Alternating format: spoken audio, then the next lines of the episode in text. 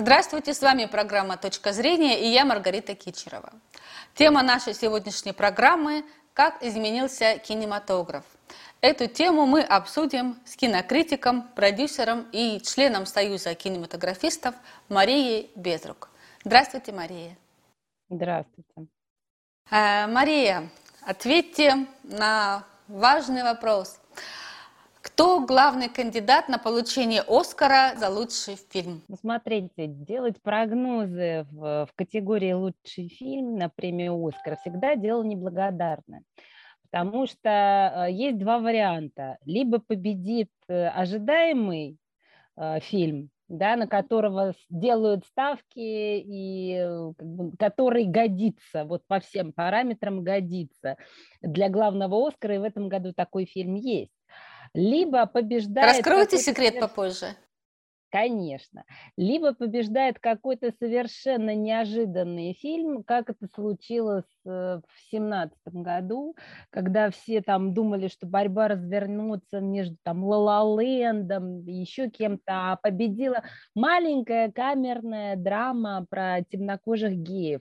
Этого не ожидал никто, и вот с этого момента наступил такой адский перелом, и люди перестали делать прогнозы, потому что э, иногда логика э, академиков определяется не качеством фильмов, не э, трендом года, а какими-то политическими нюансами, о которых э, может не знать рядовой зритель. Политика Поэтому... добралась и до кинематографа. Э, да, по, поэтому мы поговорим э, о разных аспектах вопроса. Но для меня э, очевидным претендентом в этом году на приз в категории «Лучший фильм» является картина «Власть пса». Э, это фильм очень талантливой женщины, режиссера Джейн Кэмпион. Когда-то у нее уже а, был Оскар в 94 году за гениальный фильм «Пианино». Вы наверняка его помните. Это был приз за лучший сценарий, и я очень надеюсь, что ей удастся превзойти, не просто повторить успех и получить Оскар, а превзойти свой собственный успех и таки получить э, статуэтку за лучший фильм. Предпосылок к этому несколько. Во-первых, а, фем-повестка, это режиссер женщина, в общем, нам подходит. Во-вторых, э, чисто американская история, э, такая камерная, семейная драма, человеческая, тонкая, историческая в декорациях традиционно американских. Очень американское кино. Нам подходит. А плюс там есть очень легкий, очень деликатный намек на нетрадиционные отношения между мужчинами. Это тоже нам подходит э, ввиду э, требований... В современных реалиях, да, кинематографа. Новых требований, просто реалий, а новых требований, которые выдвигают академия к фильмам, которые могут быть Получается, искусство подстраивается? К сожалению, это не первый раз случается. Вы помните, в преснопамятные времена был такой кодекс Хейза, который просуществовал там, пару десятков лет в Америке, и э, в итоге э, сама же американская киноиндустрия от него отказалась, потому что э, стало ясно, что это влияет негативно на э, качество фильмов, что зритель охладевает кинематографу, а самое главное, что кинематограф не может существовать автономно от жизни. Кинематограф должен либо двигать ее вперед, либо являться отражением этой самой жизни, либо давать некую параллельную реальность, в которую нам хочется попасть. Ну уж точно он не должен быть э, абсолютно оторван от нее и никак э, э, не отражать те вибрации, которые... Ну, вы правы, конечно, Мария. А какие фильмы в этом году были наиболее заметными? Ну, вот эта картина, она достаточно заметна, кстати, была, потому что она получила три золотых глобуса, она была отмечена э, на Венецианском кинофестивале призом за лучшую режиссуру. Собственно, если вдруг по какой-то причине этому фильму не дадут приз э, как лучшему фильму, то уж точно Джейн Кэмпион должна получить статуэтку как лучший режиссер. Но мне кажется, что в этой категории, скорее э, есть шансы у японского режиссера Рисюке Хамагути. Э, его трехчасовая картина «Сядь за руль моей машины» А, это, в общем, прецедент, безусловный, э, текущего года, прошедшего года, и а, картина не зря номинирована и как лучший фильм, и как лучший иностранный фильм. Такие ситуации случаются на Оскаре, но очень редко. Я помню, как Ханеке э, с любовью был заявлен также в двух номинациях. А, и лучший фильм в целом, и лучший иностранный фильм, и еще, по-моему, был какой-то случай. То есть это не, не типичная ситуация, это э, случается лишь тогда, когда картина иностранная действительно настолько э, весомая, настолько яркая, что э, ее невозможно ограничить вот этой сегрегацией лучший иностранный фильм. Это та самая номинация, которая раньше называлась лучший фильм на иностранном языке. А, вот, поэтому, очевидно, эта картина будет как-то акцентирована а, в какой-то из номинаций, а, в общем, она достаточно много где заявлена. Фильм обязательно будет отмечен, и скажу вам, э, для меня эта картина компенсирует отсутствие российских картин в категории э, «Лучший иностранный фильм», потому что красной нитью в этой японской драме проходит пьеса Антона Павловича Чехова «Дядя Ваня». То есть мы постоянно слышим диалоги из этой пьесы, э, мы видим фрагменты постановки этой пьесы, причем очень интересно. Меня, например, распирает просто чувство гордости, что наш выдающийся классик в 21 веке э, звучит из уст э, японских артистов, и эта картина номинирована на Оскар в нескольких категориях самых э, важных. Ну вот для меня это хорошая компенсация. Да, согласна с вами. А каким образом кинематограф изменился за прошедший год? Год? Ну, вы знаете, меня как человек российского в первую очередь интересует российский кинематограф э, в этой связи, потому что с американским кинематографом особенно ничего не происходит, и это плохо, потому что конечно, кинематограф жив тогда, когда постоянно какие-то взрывы происходят, какие-то э, странности, да, какие-то новации. К сожалению, пока американский кинематограф продолжает существовать в двух ипостасях. Ипостась номер один – это «Дюна», это э, его величество производства, это индустрия, это очень дорого, богато, это очень красиво, это зрелищно, но э, это кино абсолютно не обязательно к просмотру. То есть это кино, которое ничего в вас не меняет. Это фильм для глаз, но никоим образом это не тот кинематограф, который можно называть искусством, который меняет ваше сознание. Вот фильм «Власть пса» в этом смысле – это большое искусство, которое э, садится к вам на подкорочку, и даже когда вы хотите избавиться от мысли о нем, оно вас потом несколько дней после просмотра не отпускает. И вы очень долго думаете, что же имел в виду режиссер в финале, вот это или это, или вот это. А после «Дюны» вы просто выходите из зала пустым. Но этот, э, эта категория э, кино э, большого индустрийного, это главная основа бизнеса. И, конечно, кинематограф не будет развиваться, если не, не будет развиваться бизнес в кинематографе. Поэтому хай будет это Дюна, и, и получает награды за лучших художников, спецэффекты и, и прочую второстепенность. Ну, понятно, что на э, главную награду такая картина априори не может претендовать, когда есть все-таки высказывание в ряду номинантов. А что касается авторского кинематографа, а, ведь прошлый год и позапрошлый год, э, ко всему прочему, были сложны в техническом отношении. Была пандемия, многие проекты встали. Кстати, а, российское кинопроизводство, в отличие от многих киноиндустрии мира, оно продолжало существовать. Мы снимали, несмотря ни на что.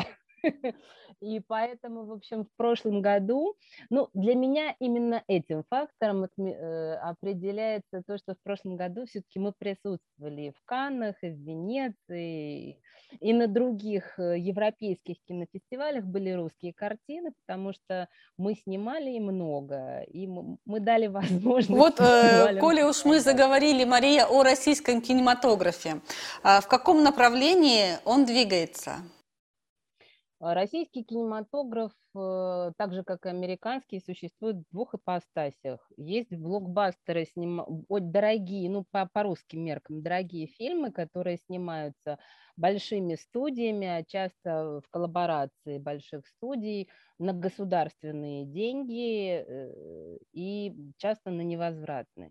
Это фильмы, которые делаются при поддержке федеральных каналов, и благодаря этой поддержке выходят в прокат и даже что-то там собирают, а иногда даже и окупаются, а в редчайших случаях даже и зарабатывают.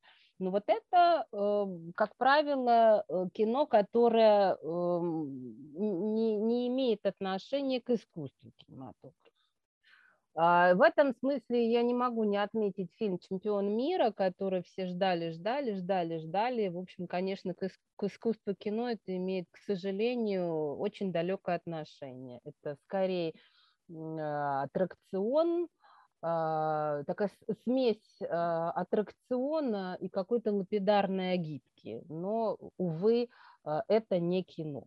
Говорю это с большим сожалением.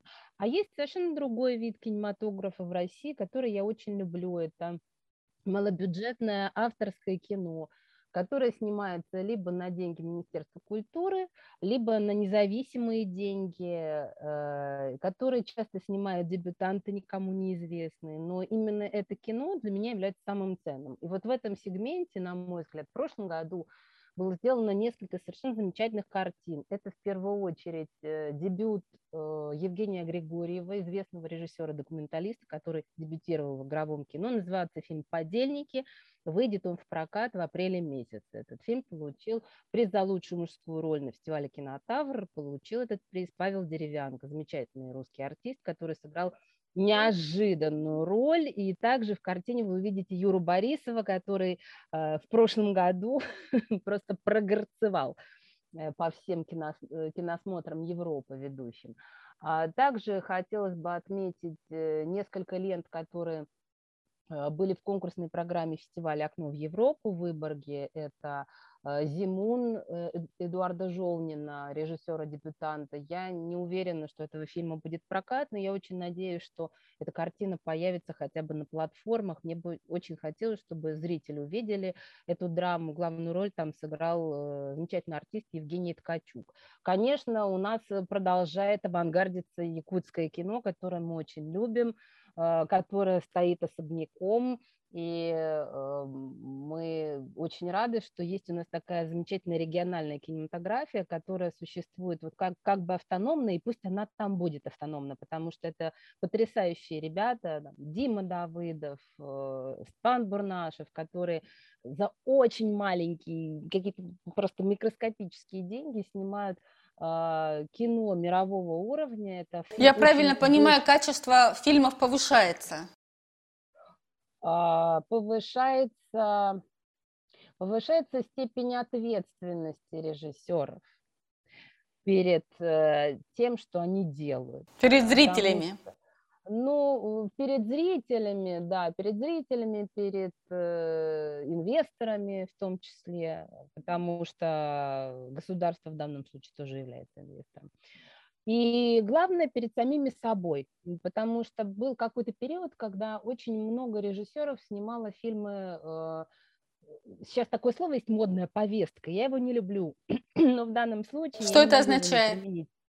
Это означает, что есть фестивальная конъюнктура, а, то, что востребовано на некоторых национальных и практически всех зарубежных кинофестивалях. Это кино про Россию, такую грязную, неумытую, с алкашами, с какими-то неустроенными женскими судьбами, брошенными детьми. То, что зрителю не нужно, и зритель это не любит в основной своей массе, но то, что... И все-таки это не полностью хорошо... отражает происходящее в России. Оно отражает даже часто, но очень однобоко. Вот я об этом, да. Да, то есть э, э, если все плохо, но в этом плохом есть что-то хорошее, это понравится нам с вами, но это вряд ли возьмут на зарубежный кинофестиваль. А если все безнадежно плохо и нет выхода, вот это то, что нужно. И чем больше трэша, тем, в общем, больше шансов у фильма попасть в Канны, например. А какие работы наиболее заметны? Работы актеров? Ну, актер у нас в этом году, я вам уже сказала, номер один – это Юра Борисов. У него было несколько э, совершенно замечательных работ, причем э, даже в не очень, на мой взгляд, удачных фильмах. Э, Хваленное купе номер шесть, простите меня, все фанаты этого фильма, я считаю, что оно ну, перехвалено это кино, и мне непонятен гран-при в Каннах этому фильму, там, наверное, опять какие-то политические моменты были, которые я не могу объяснить, но Юра Борисов в этом фильме потрясающий, вот ради одного того, а, как Юра существует в кадре на протяжении двух часов, стоит смотреть этот, в общем-то, бессмысленный фильм. А вернемся в таком случае к Оскару. Какие работы актеров Э, наиболее впечатляющие? Ну, я топлю за Камбербеча, потому что то, что он делает в картине «Власть пса», это просто высший пилотаж. То есть вот до этой картины я даже не подозревала о том, насколько это грандиозный артист. Грандиознейший который, ну там он еще и снят здорово, там прекрасная операторская работа, но то, что он делает, не говоря ни слова, когда он просто курит, когда он просто спускается по лестнице, это невероятная пластика, очевидно, что он совершенно потрясающий театральный актер, и мне очень жаль, что у нас нет возможности пойти в театр и посмотреть его на сцене, но это, конечно, удивительная работа, и я очень боюсь, что он Оскар не получит вот ввиду этой самой политической повестки, потому что там среди соперников есть Уилл Смит. А по э, как бы, веяниям последних лет вы же понимаете, что нельзя э, Оскар провести, не наградить там, темнокожих артистов, нельзя не наградить картину с участием темнокожих артистов и так далее. Это такое кино, в общем, про э, темнокожего человека, который продвигает э, женский теннис. Э, конечно, Уилл Смит э, наверняка получит эту награду для того, чтобы была возможность главный приз все-таки дать другой картине. А что касается женщин, ну, моей симпатии на стороне Пенелопы Круз, э, потому что, невзирая на ее богатейшую фильмографию, конечно, работа в драме Педро Альмадовара «Параллельные матери» – она уникальна даже для ее вот собственного творческого пути, великолепная работа, очень сложная, тяжелая картина, и я надеюсь, что Пенелопа Круз эту награду получит. Киноиндустрия каких стран сейчас выходит на первый план? Знаете, это если говорить о, о Оскаре на э, иностранном языке. А, нет, это так не работает. Э, это так не работает. Смотрите, во-первых, э, ориентироваться можно по крупным кинофестивалям, э, да, смотреть какие кинематографии. Ну вот был, был период, когда там фильмы стран Азии были в моде, да, какой-то момент был акцент на Иране, но э, это не означает, что до этого или после этого иранский кинематограф стал хуже или лучше, или существенно изменился. Так же, как и якутское кино, оно существовало задолго до того, как мы вдруг резко стали его сейчас награждать и отбирать на фестивале. Просто э, существуют какие-то, с одной стороны, существует кинематография, с другой стороны, существуют э, какие-то политические коллизии, нюансы, э, расстановка карт, э, да, и этих солдатиков на картах, и тогда э, награждаются те или иные страны. Но кинематографии существенно не меняются. Я вам страшную вещь сейчас говорю, но вот кино в каждой стране, оно развивается вот само по себе, оно идет как идет. Вручение или не вручение статуэтки Оскар никоим образом не влияет на индустрию. Просто крамольные вещи вы, Мария, говорите. Да, я понимаю, что многие со мной сейчас не согласятся, но как бы от этого иранское кино не станет ни хуже, ни лучше. Оно замечательно, я его очень люблю. И вот оно, слава богу, пусть оно существует ровно в той парадигме, в которой оно существует всегда.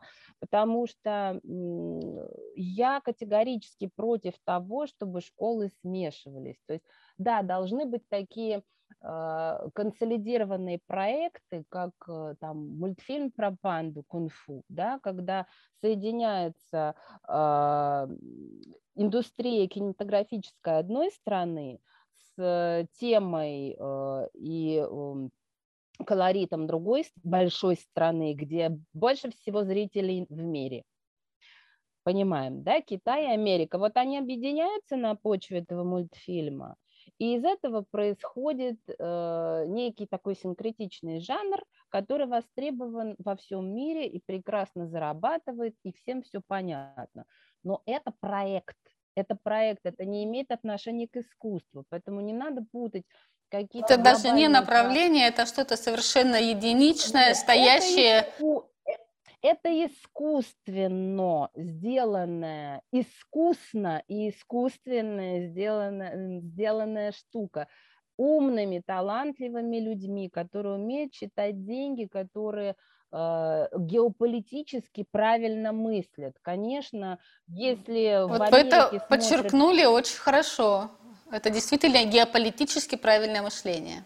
А потому что если в Америке смотрят про китайского э, медвежонка, а в Китае понимают, что американцы сняли про нашего медвежонка, понятно, что э, у, у стран э, отношение друг к другу будет лучше, точно не хуже. Да? Это проекты, которые должны сближать э, страны культурологически, и пусть это будет, этого должно быть много и везде. Но это ни в коем случае не должно заменять э, направление, а, культурные направления в каждой стране, индивидуальный кинематограф каждой страны. Поэтому я безумно не люблю а, ту тенденцию, которая у нас появилась в последние годы, когда российские кинематографисты изо всех сил пытаются сделать кино, как в Америке. Вот, вот прям хотят. И, и понятно, кто у них в качестве референсов выступает, какие картины ну, ребятушки, ну не делайте этого ради бога, потому что как у них вы все равно не сделаете.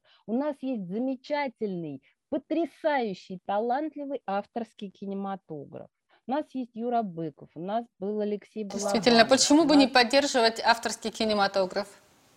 Ну, Вопрос министерства. Кинематограф, а, авторский кинематограф поддерживается Министерством культуры, и благодаря, собственно, финансированию Министерства культуры он еще не загнулся окончательно, но э, мне бы очень хотелось, чтобы в авторский кинематограф приходил частный бизнес. Конечно, я сейчас говорю вещи фантастические, но они не были бы такими фантастическими, если бы э, наши э, законотворцы поменяли бы законодательство в той части его, которая касается э, налогообложения. Если бы, если бы э, наш бизнес, так же как и американский, имел возможность списывать часть налогов в том случае, если они вкладываются, например, в искусство, то я вас уверяю, что желающих частных, э, частников, э, желающих э, со стороны бизнеса вкладываться в кинематограф, в авторский, который стоит очень недорого, было бы больше. Сейчас их ноль. А так их было бы даже если 10. А вот над этим как раз стоит и подумать, потому что искусство формирует мышление и менталитет.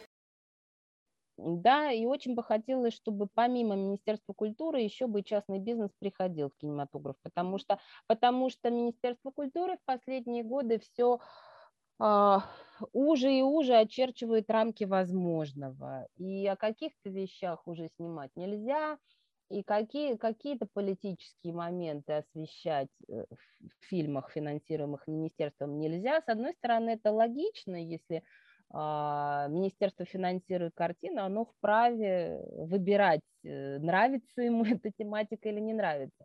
Но и у кинематографистов тоже должен быть выбор инвесторов. А когда вот он один, этот инвестор в лице государства, то, к сожалению, мы себя лишаем целого э, сегмента кинематографа, который, в общем-то, мы потихонечку теряем. Последний вопрос, Мария. А Оскар за лучший фильм на иностранном языке? Ну, как я уже говорила, для меня один из основных претендентов в этой номинации – это Рюсюке Хамагути с картиной «Сядь за руль моей машины». Но э, в том случае, если фильм получит э, что-то посерьезнее, уж извините меня, что я так э, снобистски отношусь к этой номинации, то там же в этой номинации есть такой очень э, обласканный уже ранее претендент – это фильм «Рука Бога» Паула Сарантино, э, картина, которая очень много получила призов э, на Венецианском кинофестивале, и поэтому э, есть предпосылки к тому, что вот она тоже может быть отмечена в том случае, если японцы возьмут что-нибудь покруче. Хотя в этой номинации чаще всего случаются неожиданные, неожиданные прорывы. Да, поэтому вот уж прогнозировать эту номинацию дело самое неблагодарное. На этом наша программа подошла к концу. С вами была Маргарита Кичерова и журналист и продюсер Мария Безрук. Всего доброго.